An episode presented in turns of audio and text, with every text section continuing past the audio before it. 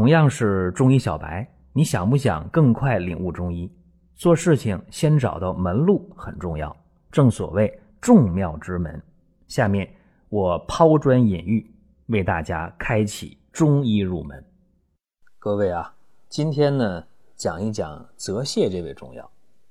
大家一看电影的时候啊，会总感慨：哎，这个主角啊，没问题，多大的风浪。他也没问题，啊，无论遇到什么困难、什么风险，他还是没问题。为什么？主角啊有光环呐。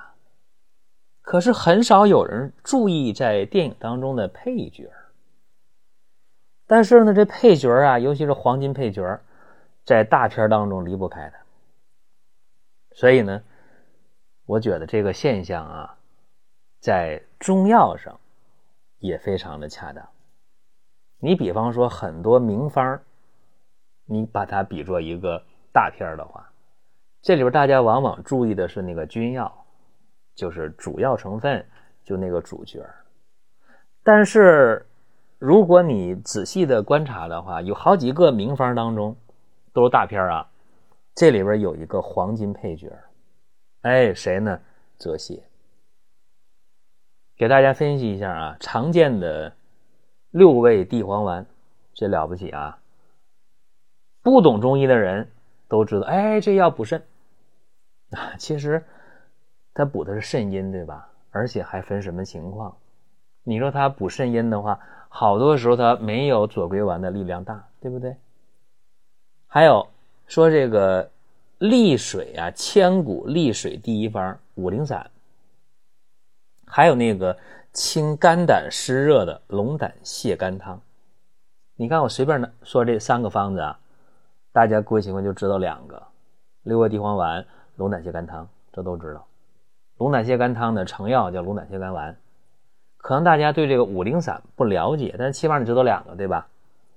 这大名鼎鼎，这大片啊，这个名方里面都有泽泻的身影。泽泻两个字怎么写呀？泽就是那个恩泽的泽，泻呢就是腹泻的泻。泽泻呀，泽其不足，泻其有余。泽泻的药用部分是干燥的快茎。说点通俗的，用的是根儿。这个泽泻呀，怎么回事呢？它是。肝补淡肾，嗯，肝补淡肾的特点，而且呢，它能够利水渗湿，就连那个血中的废水啊，都能被泽泻给抓取出来，然后把这些废水通过清肾的虚火的这一个动作，清膀胱的热的这个动作，从小便当中把这些。废水把这些热气给它排掉，那么人体的运转就回归了正常。所以啊，古人讲，用补药必兼泻邪，才能避其滋腻。也就是说，古人认为啊，用补药的时候，你必须得用点泻药，要不然光补啊，纯补无泻的话。太滋腻了。古人还认为，邪去则补药之补更为显著。什么意思啊？说这人虚，身体虚，虚确实得补，但是呢，体内的邪气也得泄除啊。泄出了邪气，你补的才能补到位。所以泽泻为什么在很多名方当中会反复的出现？就是因为泽泻作为配角。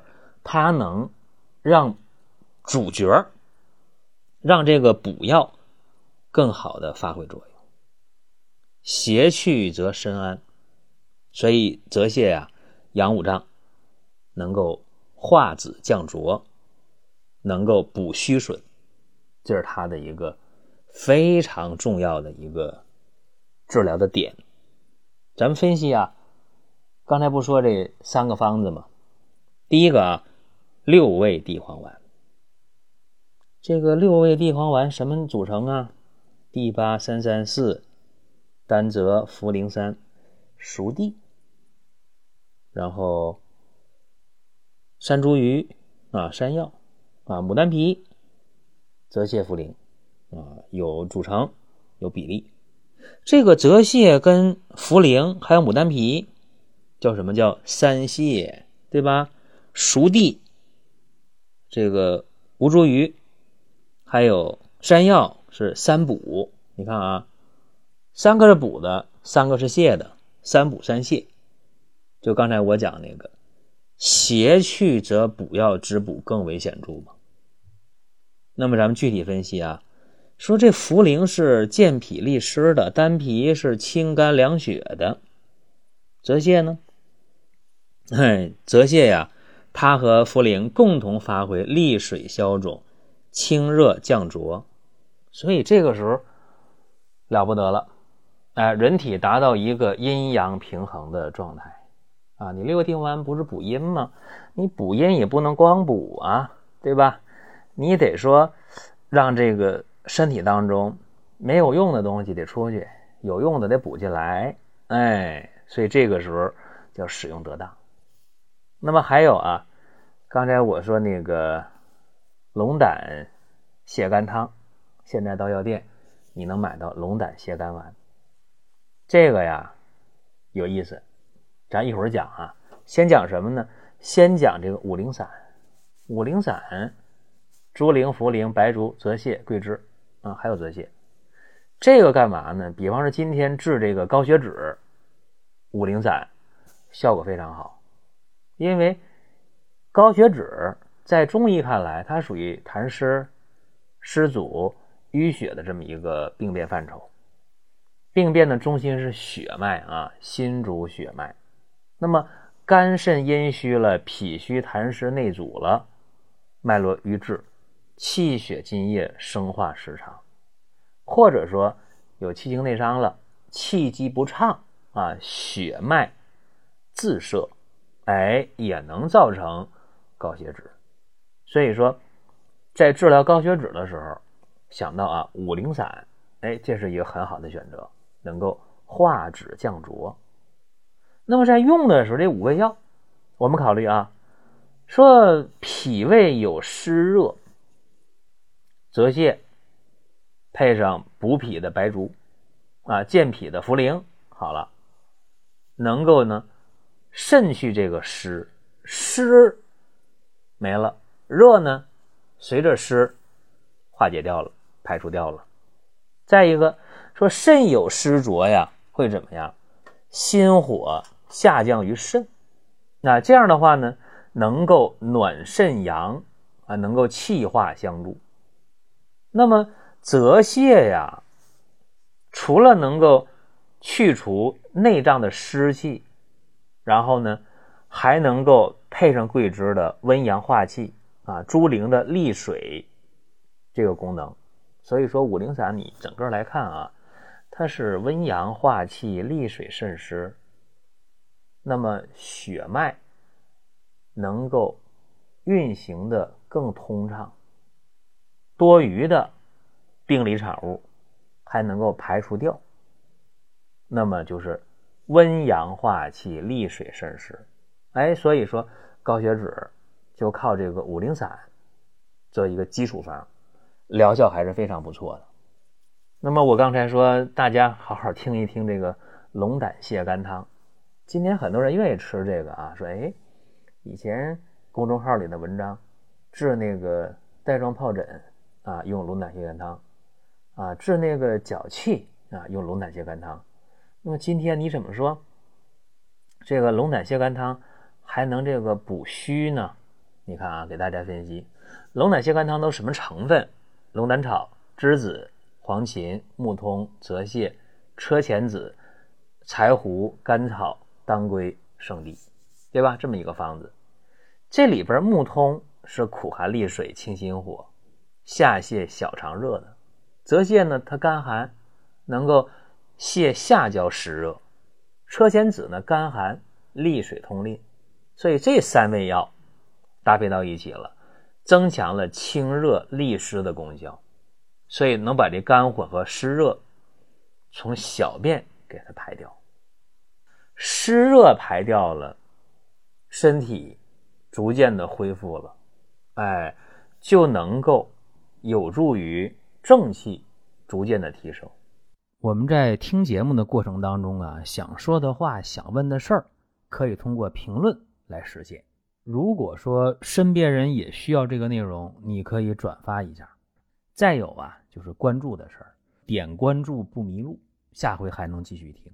大家可以关注一个公众号，叫“光明远”，阳光的光，明天的明，永远的远。这个号啊，每天都有内容的持续更新。方便大家了解最新的动态，点赞、关注、评论、转发这几个动作一气呵成。感谢各位的支持和捧场。你比方说啊，这个手术，你像这个阑尾炎，青霉素打了三天不打了，然后就给用上龙胆泻肝汤了呢，而且还加了黄芪了，为什么？因为病人年老体弱、肥胖、三高症，三天抗生素用完之后了，发现那个伤口啊不封口，而且呢躺了这么几天，身上没劲儿，虚，特别虚。关键啊是这个患者呢本身来讲三高症，在术前好不容易把这个血糖、血脂、血压。给控制在一个能手术的水平上。那么手术做完了，排气了，抗生素也用了三天了，病人就忍不住了，啊，就吃了点爱吃的，好家伙，血糖、血压上来了，怎么办？眼见着那个伤口啊不愈合，啊，一换药长得不好，有点要感染那么个意思。这时候怎么办？可以用中药，用什么？黄芪配上龙胆泻肝汤。黄芪可以用到三十克到三十五克，龙胆泻肝汤原方不动啊，那个量就可以了。这一用啊，怎么样？两天过后再换药，眼见着伤口长得特别整齐，那个化脓啊、感染的迹象没了。注意啊，这两天可没用抗生素，然后血糖、血压明显下来了。哎，这个有人讲好玩啊，确实，我刚才不也说了吗？说有那个带状疱疹后遗神经痛的，用龙胆泻肝汤效果非常好，因为水善利万物而不争，泽泻呀，泽泻的这个泽。它有这个恩泽、润泽的含义，所以说有多的东西，有多的东西就能够去这个除湿，然后有不足的就能滋养。你也可以把它理解为利水的一个上品。所以你看啊，这个泽泻的药。